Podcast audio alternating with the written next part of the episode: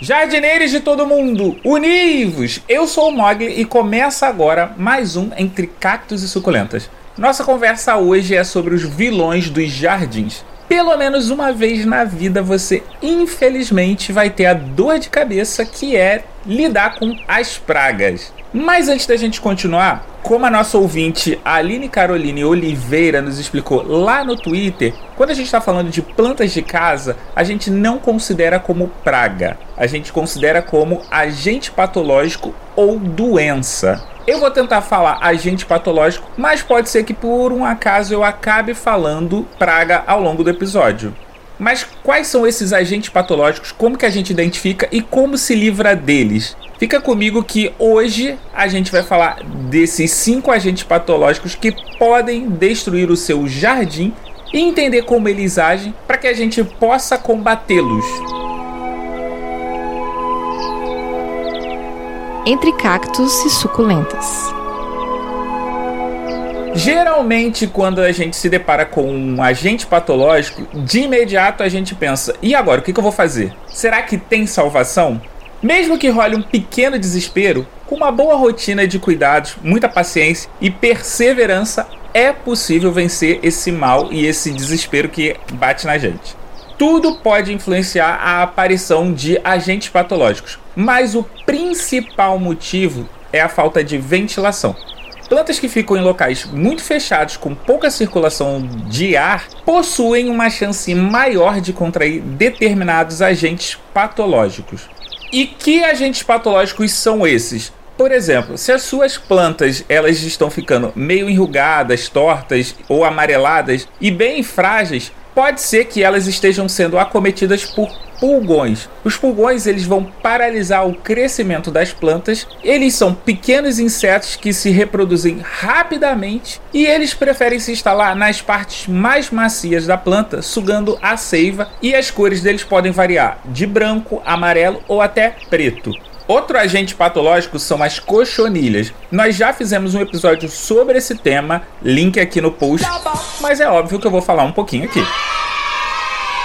Como a gente já viu, existem várias espécies de cochonilhas, porém a gente vai falar da mais comum, que são as cochonilhas farinhentas. As cochonilhas farinhentas elas são insetos sugadores e têm uma coloração variada. Ela deixa a planta bem enfraquecida e as folhas ficam amareladas. As cochonilhas elas também gostam de ficar nas hastes, nas folhas e ao longo da planta. A cochonilha que ela é mais conhecida é aquela branquinha que parece até floco de neve. Mas existem também cochonilhas de carapaças que são um pouco mais resistentes. Uma curiosidade sobre os pulgões e as cochonilhas é que ambos acabam liberando uma seiva açucarada nas plantas, atraindo outro inseto que também é considerado um agente patológico. Eu acho que você já pode imaginar de quem que eu tô falando. Sim, eu tô falando das formigas.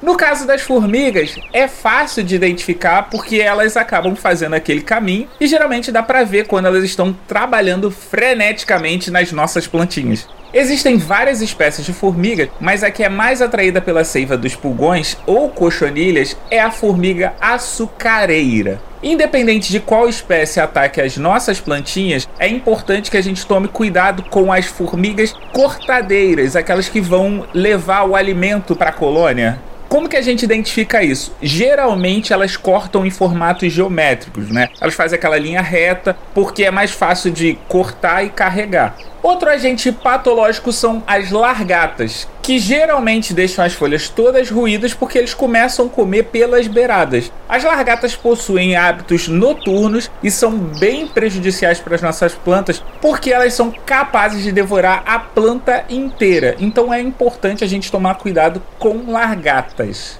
E pra gente finalizar aqui, temos um trio que vai causar meio que revolta, nojo e arrepio. Eu tô falando das lesmas, caramujos e caracóis, que são fáceis de ser identificados, que são extremamente nojentos. Eu, pelo menos, penso que é nojento uma, um bicho desse. Elas deixam um rastro brilhante por causa do seu muco gosmento, além de raspar a superfície da planta ou comer as beiradas das folhas.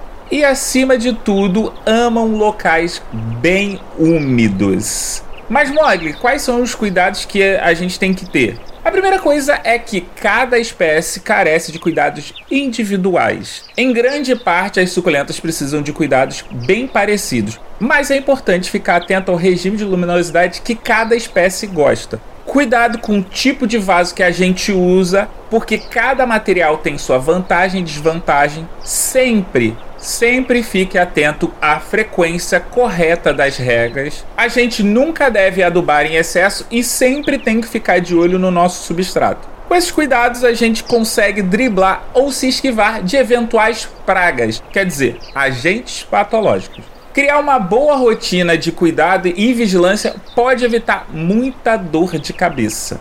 E antes de finalizar o episódio, quando uma praga ela se instala, ela tá denunciando, ela tá dizendo pra gente que algo tá desequilibrado no nosso ecossistema ali, no nosso mini ecossistema. Mas no final, a própria praga tá te dando o nome do elemento que ela precisa para ser eliminada.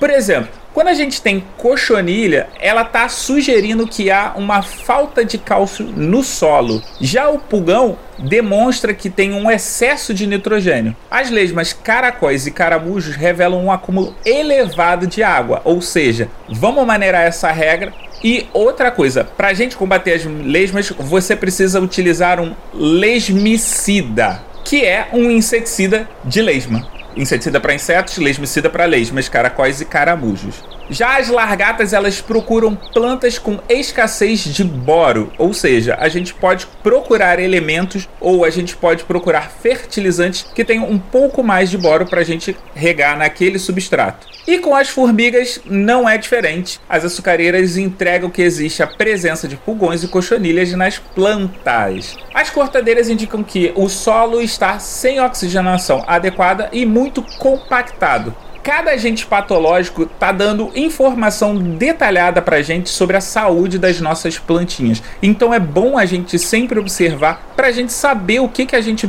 pode fazer para combater.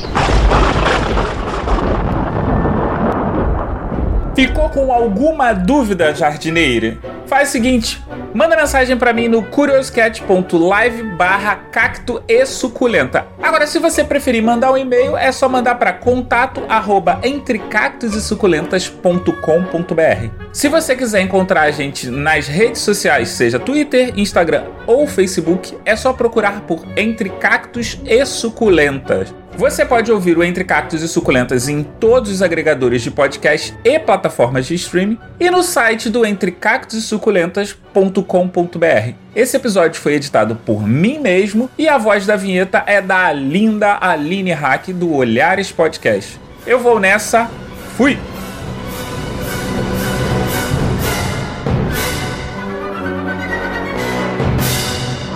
Mogli Edições.